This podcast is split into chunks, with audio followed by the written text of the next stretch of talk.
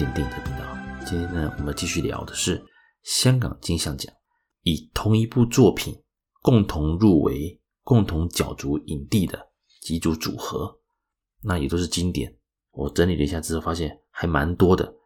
通常一部电影当然有分男主角、女主角、男配角、女配角嘛。那往往有时候，当然如果是双雄片，当然一开始就是可能会有两个主角的设定。但有时候有些电影是原本设定为男配角或男二的演员表现非常的好，可能在之后啊导演在剪接上给他多点戏份，或者是说虽然戏份少了一些，但是呢他的表现非常抢眼，抢眼到。把原本的男主角男一的风采抢掉一半，这种状况也是有的。那最典型就是什么呢？一九八七年第五届的香港金像奖，《英雄本色》那一届真的是相当的精彩啊！呃，《英雄本色》这个片呢，当时横空出世，片中的男主角其实啊，最早最早是设定是张国荣还有狄龙嘛。那周润发这个角色小马哥。其实原本是要给郑浩南所饰演的，甚至他们把郑浩南的英文名字 Mark 就把他设定为小马哥这个角色。只不过当时啊，郑浩南因为档期的问题，他去演另外一部，就是徐克的《刀马旦》。当然，这个决定就是也决定了啊，郑浩南跟周润发两个人的未来之后的那个演艺生涯啊。那总之，小马哥这个角色就给周润发演了。一开始其实周润发他因为戏份不多，所以他的酬劳也算是按比例拿了，反正拍多少拿多少。结果呢，他的表现非常的不错，演得很到位，很传神，连吴宇森都帮他加戏。到最后哦，剪接一出来，整个成品出来，小马哥这是周润发，他的戏份变多，而且相当的抢眼，也让观众对他最有印象。整部《英雄本色》，大家最记得的就是小马哥，反而原本设定为男主角的哦张国荣，其实应该这样讲了，原本是强调兄弟情嘛，但是在某个程度上来说，前半段有点任性的，就是对于哥哥也不谅解的张国荣，他的角色其实是比较没那么讨喜啦，而一开始就为了兄弟哦，为为了帮他报仇，连自己的腿都不要。断掉也在所不惜，就是要要把陷害自己大哥的那个仇人啊，把他呃干掉。所以这边呢，真的是小马哥这义气的代表。再加上他当时穿风衣的那个扮相，哇，真的是潇洒。所以呢，在第五届的金像奖，周润发还有狄龙就以这部片同时角逐最佳男主角。那最后香港金像奖得奖的是周润发，而。另一方面呢，八六年就是，呃，《英雄本色》是八六年上映的。那八六年他当年就提名了金马奖，那也是由周润发跟狄龙去竞争。那在台湾的部分是由狄龙所获奖的。八七年第五届的香港金像奖，正是第一次有同一部作品有两位啊男主角去角逐影帝的一个先例。八八年第六届哪部电影呢？《龙虎风云》。一样是周润发，那另外对手是谁呢？就是李修贤。哇，厉害了，厉害了！这部电影我们在之前的林岭东导演的特辑里面，我们有介绍过。那《龙虎风云》其实算是周润发一个演技上的一个大考验。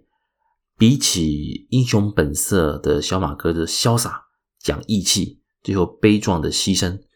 龙虎风云》呢，周润发他饰演的是卧底。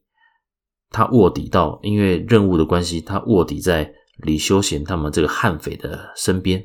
伺机要能够来一网打尽。但在卧底的这段期间，他和李修贤也建立了一些感情啊，甚至不忍心。他是警察哦，可是他却不忍心去执行这个任务啦。一方面来说，李修贤其实他们也没本，应该说。道义有道，他们倒也不是那么坏的，不是那么坏的的抢匪啦。那这段这段故事非常精彩。那当然里面呢，张耀扬饰演就是想要抢功劳，到最后关头啊，他他也不管啊，周润发是不是自己人啊，总之就是要把所有人都干掉。而里面呢还有孙越啊，孙越是饰演周润发的长官，也是他啊 push 呃周润发所饰演的高秋再帮他当一次卧底啊，因为原本周润发这个高秋啊，他真的不想再干卧底，是孙越一直要求，一直拜托他，他才接受。那也造就了后面这些故事。那这部电影其实节奏非常快，那光看周润发还有李修贤两人飙戏啊，也非常的精彩。而张耀扬是里面的一个亮点。那这也在之后啊，也是好，张耀扬跟林岭东也有合作很多作品啊，包括《监狱风云》还有《学校风云》。所以《风云三部曲》确实是林岭东导演他的一个留下的一个代表作。而《龙虎风云》当然我刚提到，就是周润发跟李修贤共同来角逐，最后是由周润发连庄啊夺得影帝。那八八年之后呢，过了一段时间，又有一部电影，同时两位男星一起角逐影帝，什么片呢？就是九八年啊第十七届香港金像奖横空出世的《春光乍泄》。哇，这个前阵子台湾也才刚重播嘛，这是重新数位修复版啊，在一些戏院有上映。梁朝伟跟张国荣两人的表现其实都非常的完美，也完美到 两人的角色虽然是同性同性之爱啦，可是也被选为那种影史经典的伴侣之一啦，伴侣组合之一，这就知道他们两个的表现多么的棒。在整个的戏份上来讲的话，因为王家卫的风格啦，那梁朝伟的一个层次会比较丰富一些。对我来说啦。当然，我呃，《春光乍泄》其实有蛮多细节可以跟各位聊，不，所以我不会放在今天这一集跟各位讲那么讲这么详细啦，因为光讲《春光乍泄》，王家卫电影啊，每一部都可以讲两三个小时啦。说真的，所以有机会啦，我还会再想办法跟各位来呃聊聊王家卫啊。总之呢，呃，《春光乍泄》啊，就是梁朝伟跟张国荣来竞争，最后是由梁朝伟所获得。接下来呢，就是九九年啊，第十八届的《暗花》，哇，当时也是厉害了，是由梁朝伟还有刘青云共同角逐。这部电影也是相当精彩啊。那监制是杜琪峰，还有韦家辉，导演是尤达志。这部电影非常的短，好像九十分钟左右吧，还是九十分钟以内？哦，八十多分钟吧，印象中这部电影节奏非常快。而且在一个晚上，那梁朝伟他饰演一个澳门的一个警察，那平常在游走黑白两道。啊，他有一天晚上，因为呃，他接到一个消息，就是有人香港那边有个最大的背后的大佬，为了平息澳门当地啊两个角头、两个老大的一个呃火拼啊之类的，啊，想劝他们收手，所以传说中他有派一些杀手。要来澳门处理掉这些人，所以梁朝伟他决定啊帮自己老大，他警察哦，可是他是帮自己的，其中刚刚那两位在哦互相在竞争的那两位老大之一啊来帮他想要处理掉来澳门看起来像杀手的人，一个一个把他们解决掉。而刘青云也是在这杀手之列。那当他以为一切都搞定之后，才发现哇大反转啊！原来包括梁朝伟自己。也都是被整个的幕后的大佬当做算计的一些棋子之类的，那剧情相当精彩。那我现在如果没看过的听众，我现在讲的结局可能就破梗了。那《暗花》是一个节奏很快而且很精彩，虽然整体的色调是比较偏灰暗一点，但是呢，呃，梁朝伟的表现非常棒，而刘青云在里面，我的阴沉啊，也是相当的令人不寒而栗，感觉一切都是。在刘青云的掌握之中，而梁朝伟的眼神啊，特别是他后面，当当他发现整个局势有一些事有蹊跷的时候，哦，他那种眼神无奈的眼神啊，也是相当令人的印象深刻。只不过这一年呢，他们遇到谁？他们遇到了黄秋生的《野兽刑警》啊，就是我们在一百集有聊到陈嘉上跟林超贤共同执导的《野兽刑警》。而黄秋生啊，就是靠这部电影夺得影帝。这也是从《英雄本色》到《龙虎风云》，还有《春光乍泄》这三部片，刚我提到的，至少虽然是双雄竞，呃，两位男主角去竞争影帝啊，都有一位中。而暗花则是两位去竞争，但是是由别部电影啊，就是黄秋生的《野兽刑警》所获得，也算是打破了我刚讲到 前部前面几部就是双雄竞争必有一个拿影帝啊，到了暗花这一届就就终止了。然后接下来什么电影呢？哇，零三年应该说是香港警匪片卧底片的一个超级代表作，横空出世啊，又来了，零三年。第二十二届啊，就是《无间道》。那这部电影也是很厉害了，它是当时啊是由梁朝伟还有刘德华一起竞争。《无间道》的剧情我就不赘述了。有一天我一定会想要把《无间道》三部曲用我自己的方式来跟各位来介绍一次它里面的细节，跟他想讲的一些事情。OK，那一样是卧底的一个角色。其实梁朝伟他在以前之前在吴宇森的《辣手神探》就是枪神。就已经有演过卧底啊，跟周润发搭配了。而《无间道》这个部分呢、其实应该是说梁朝伟跟刘德华的演技都很到位，而让人惊艳就是这个剧本啊，这个结局的大反转。而用眼神演戏是梁朝伟，他那种就是从一开始的要掩饰自己是警察，每天活在那种高压的生活当中，又不能被发现嘛，然后再看到自己的。长官从楼上摔下来的那种绝望无奈的眼神，到后面他发现，诶，原来刘德华啊、就是他也是哦，黑帮老大韩琛派过去的卧底，哦，两边的一个大斗法，梁朝伟的的演技非常到位。那刘德华的部分呢，坦白讲，因为角色戏份的设定来说，在层次感来讲的话，当然梁朝伟所饰演的卧底陈永仁是比较在。也许在整个评呃，在评审的一个心中，我相信是比较讨喜的，所以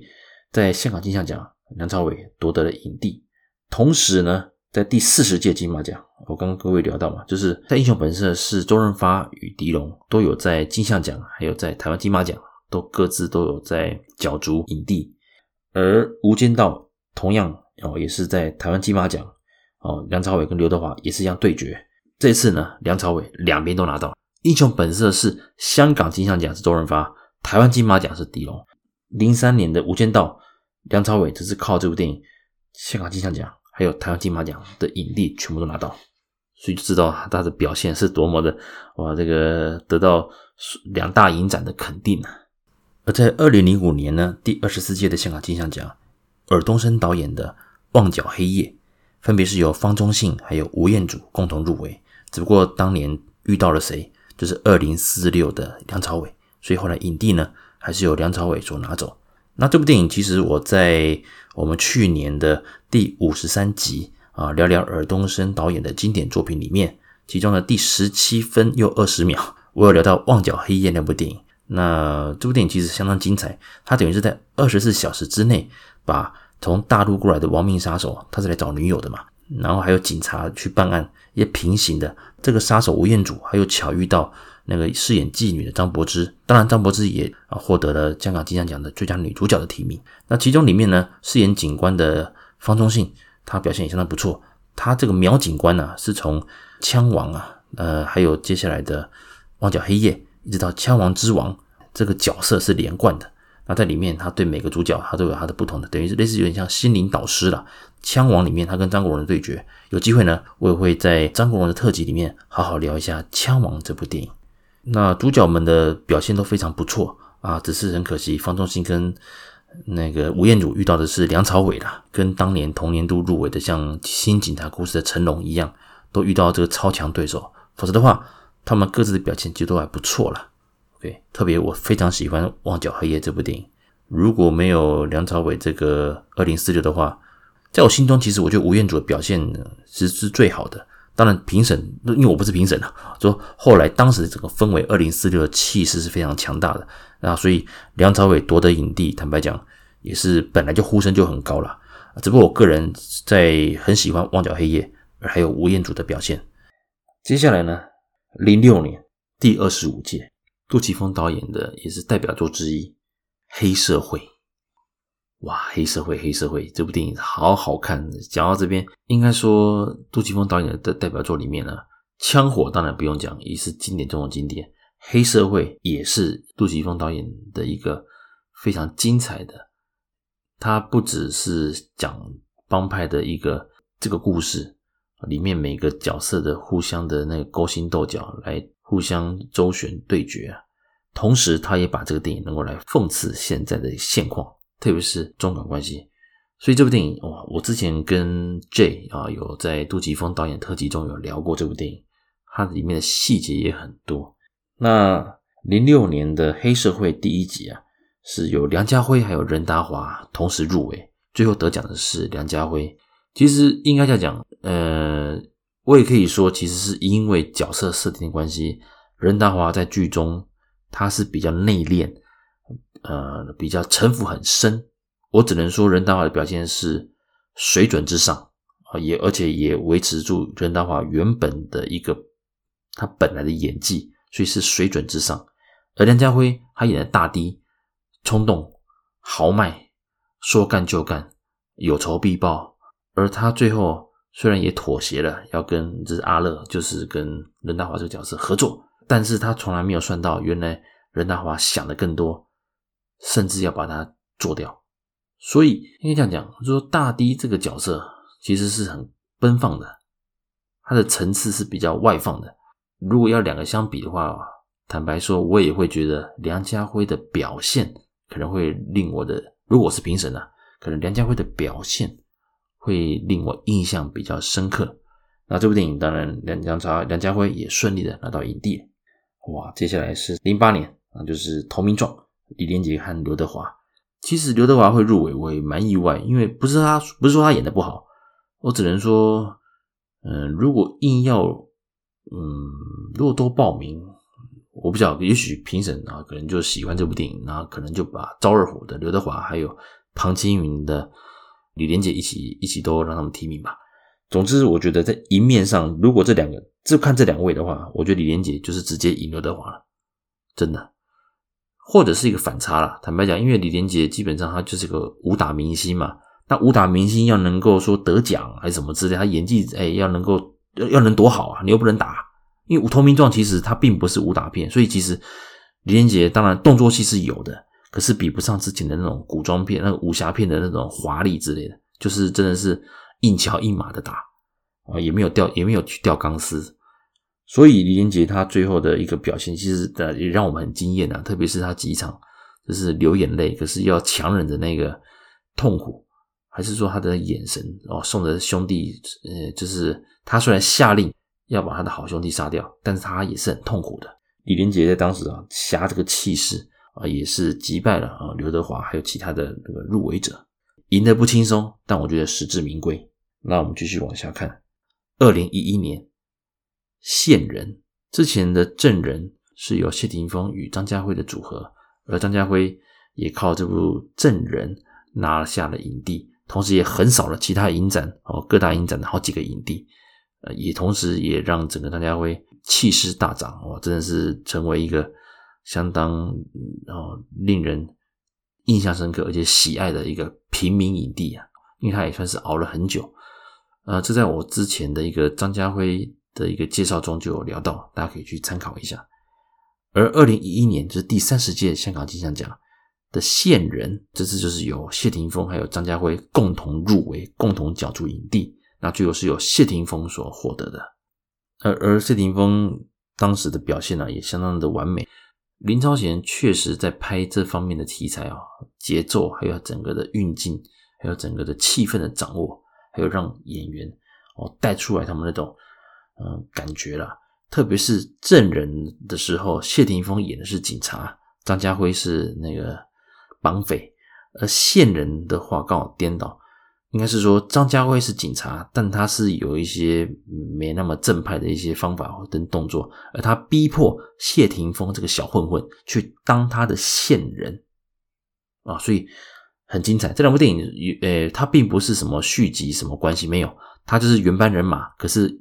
里面的角色是打打掉重新设定，所以是两部不一样的电影，所以两部我我都很喜欢。而线人也确实让谢霆锋顺利的拿下了影帝，特别是呃谢霆锋刚好经历了张柏芝的他们婚变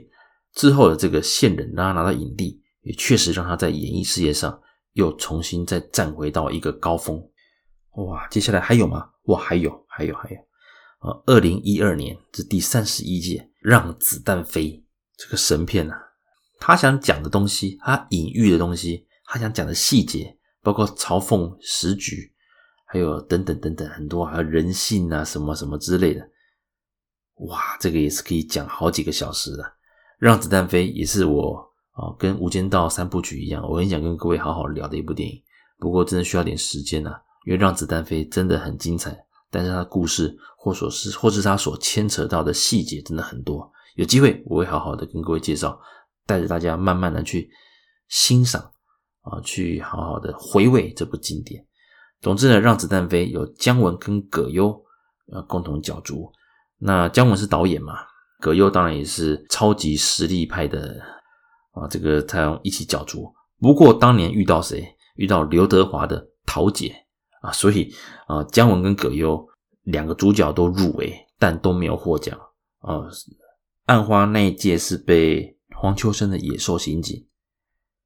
让子弹飞这一届啊，就是被刘德华的桃姐所拿走，这也是相当精彩的一次对决啦。不过桃姐那一次，当然刘德华也是横扫了台湾金马奖。应该是说桃姐这个片型，应该这样讲了。之前我聊过，许鞍华的电影其实能够演他的电影，得奖几率都还蛮高的。说真的，当然许鞍华导演他自己本身的一个创作能力，还有他的一个说故事的能力，不用讲。那他这种小品的温馨电影，哇，这个小说实在真的是拍的非常棒啊！许鞍华导演的特辑，我也在企划当中。有机会也会跟各位好好的介绍。接下来还有吗？哇，还有，还有，还有。二零一四年第三十三届香港金像奖，扫毒分别是由古天乐还有刘青云一起入围。至于第三位主角的张家辉，他则是靠另外一部电影《激战》啊入围。那这部电影《扫毒》其实是陈木胜导演的一个代表作了。当然之后有邱礼涛所导演的《扫毒二》。不过这部电影其实已经跟《扫毒一》是没有关系的，纯粹就是这个片名把它延续下来啊，跟毒品的一个买卖啊有一些关联嘛。那《扫毒》这部电影是个很典型的陈木胜风格的爽片呃，男人的情谊，你要说他撒狗血嘛也没关系，他就是把观众想看什么的全部把它拍出来。那这个片算是一个相当成熟而且没有什么好挑剔的电影。那他在整个剧情上，特别是张家辉，其实应该这样讲，比起古天乐，我还我还觉得张家辉其实也可以入围，也是有资格入围，他的表现不会输给古天乐啊。只不过当然，在整个戏份上的话，古天乐跟刘青云两个之间的从好伙伴变成有矛盾摩擦，再加上刘青云他选择了当时啊，他牺牲掉了张家辉这一点，让古天乐。更是对他耿耿于怀，但是这个任务之所以失败，却也是古天乐他自己出的包啊，他自己有把这个状况泄露给他们要去抓的那个八面佛，所以没有人是完美的。而古天乐自己，他这个心中的疙瘩，其实最后在张家辉出现之后呢，三兄弟好好的把话讲开了啊，就释怀了，同时就一起联手就去把大八面佛把他。打败，当然也是呃牺牲掉呃生命，最后令人很感动啊，特别是最后一段的决战，张家辉、刘青云、古天乐联手杀进去，当然最后大家各自牺牲了生命啊，就是让古天乐能够活下来完成任务，报这个仇。那这部电影其实非常的好看，我看了很多次，我真的觉得这是一个很热血、很男人的电影。只不过啊，两个人入围，但最后都没中，是由最后是由激战的张家辉，也算是蛮妙的啦。张家辉扫毒的张家辉并没有入围，但是他入围的激战却拿下了影帝啊，这也蛮妙的。总之呢，呃，这一届啊，古天乐跟刘青云都没有获奖，而是由另外一部激战啊，林超贤的激战，它里面的主角张家辉所获得影来获得影帝。好了，快聊完，快聊完了，还有啊，哇，这么多经典作品啊，对，还有还有，二零一七年就是第三十六届的。树大招风，哇！这部电影其实也是我们非常喜欢的。那之前我跟路易斯也有在聊过。那这部电影其实它是以啊香港的三大悍匪分别的故事，呃，分别为原型，然后所做的一个一个很精彩，三个新锐导演他们各自拍，最后呢，在某一个很巧妙的一个交集处，在最后一段出现了，也就是说，三个人看似没有任何交集，但又在某一个时空又彼此有了交集，而里面的一个剪辑剪接就相当精彩，你会发现啊，怎么会这样？原来如此啊！这部电影它入围的是林家栋，还有任贤齐，另外一位主角是陈小春啊。不过我也坦白讲，陈小春的一个部分其实这是比较，呃，怎么讲？角色的设定呢是比较，呃，比较平，所以其实记忆点不多。而林家栋他里面这种都是像独行侠一样的哦，很冷酷，不太爱讲话。他只呃，他只要一两个眼神，就是要准备，好像要拿出刀子去捅人的那种感觉。在这部片里面出现好几次，真的让我们观众吊足胃口，很紧张，觉得他准备要干嘛了，准备要干嘛了。哦，这是他一个相当令人印象深刻的。而任贤齐，坦白说，他的表现是是我觉得意外的好，非常的好。任贤齐其实演技还 OK，但从之前比如说像大事件等等之类，他蛮多电影，还有像他跟古天乐合作的意外等等，应该是说。他就是一个呃演技诶不错的一个演员，但能不能到影帝级，我其实并没有特别觉得他会有，他会有机会会成为影帝。但看了《树大招风》，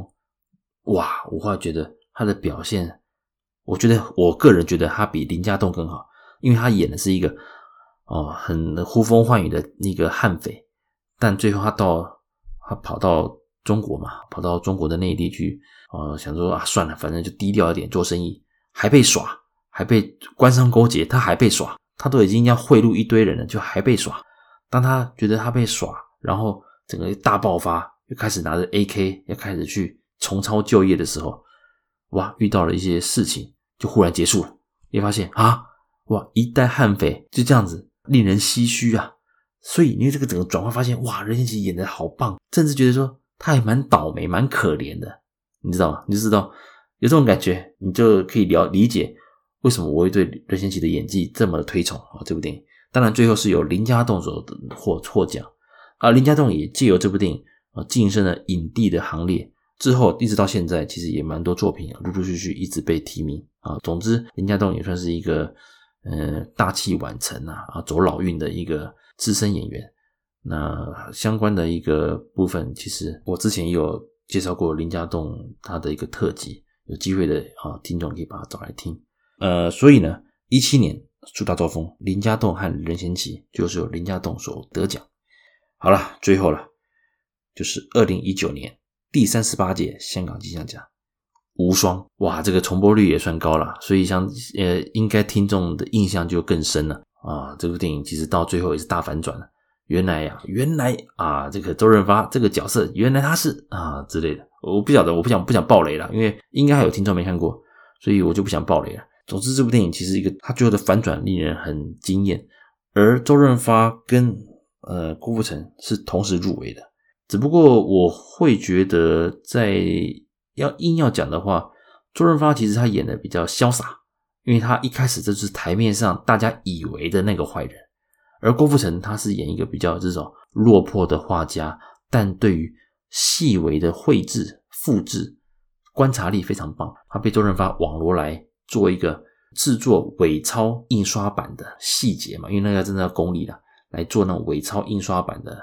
那个画家、那个雕、那个设计师设计的画家。所以啊，郭富城靠着他的敏锐的观察力，破解了很多哦那个钞票上面的一些防卫的一些细节。很精彩，前面真的是那种很好莱坞式的那种智慧型犯罪片，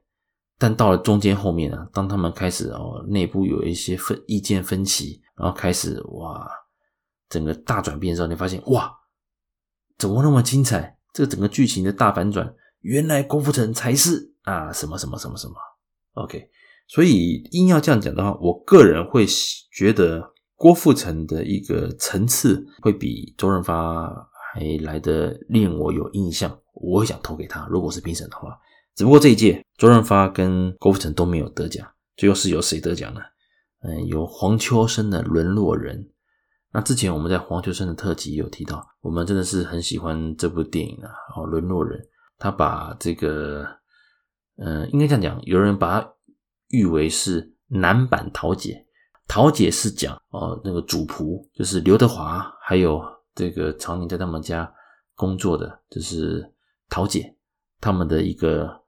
呃、很温馨的一个很一个温馨小品，而沦落人则是主也是主仆，只不过呃黄秋生是饰演一个只有头部能够动的一个呃瘫痪者，那他需要一个长期的看护，而女主角啊。就是他请来的一个菲律宾的看护，而他们的主仆情也是一个和桃姐呃接近，但是又是不一样的一个感觉。因为毕竟一开始桃姐给我们的设定就是桃姐是从小哦，就是带着哦带着刘德华，就是把他从小顾到大，所以已经有很深厚的，甚至说是母子的那种情谊。而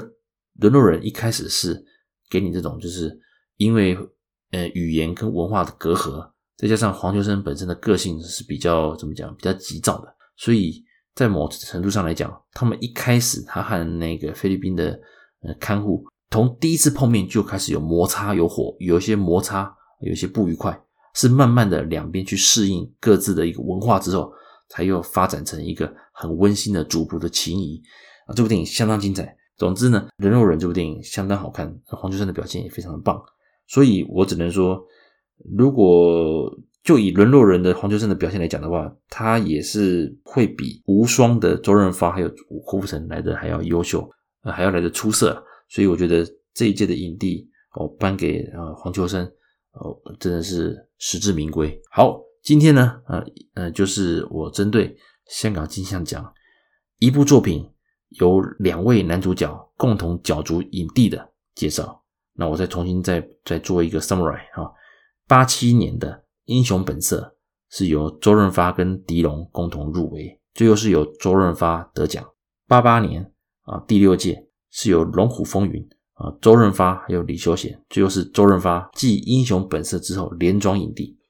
然后再是九八年《春光乍泄》，梁朝伟还有张国荣，最后是由梁朝伟获奖。那九九年是《暗花》，就是梁朝伟跟刘青云，不过最后是由。呃，另外一部电影啊，黄秋生的《野兽刑警》来获得影帝。接下来是零三年，二零零三年的第二十二届是《无间道》，啊，由梁朝伟跟刘德华共同角逐，最后是由梁朝伟来获得。那接下来呢是二零零五年第二十四届金像奖，那是《旺角黑夜》，入围的有方中信还有吴彦祖，而那年呢的影帝呢就是由二零四六的梁朝伟所获得。啊，零六年。是第二十五届，是黑社会，是梁家辉还有任达华来竞争，最后是梁家辉所获得影帝。啊，零八年第二十七届是投名状，啊，李连杰跟刘德华共同角逐，最后是由李连杰来获得影帝。接下来就是二零一一年的线人，啊，是由谢霆锋还有张家辉去角逐，最后是由谢霆锋来获奖。二零一二年第三十一届是让子弹飞，姜文还有葛优，那只不过最后是由。刘德华的桃姐来获奖，再是一四年第三十三届的扫毒，是古天乐还有刘青云，不过最后是由激战的张家辉来获奖。那二零一七年就是三十六届的树大招风啊，是由林家栋还有任贤齐来竞争，最后是由林家栋来获奖。最后二零一九年的第三十八届是无双啊，由周润发还有郭富城共同角逐。只不过最后得奖的是沦落人的黄秋生。好，以上呢，感谢各位收听，我们下次再见喽，拜拜。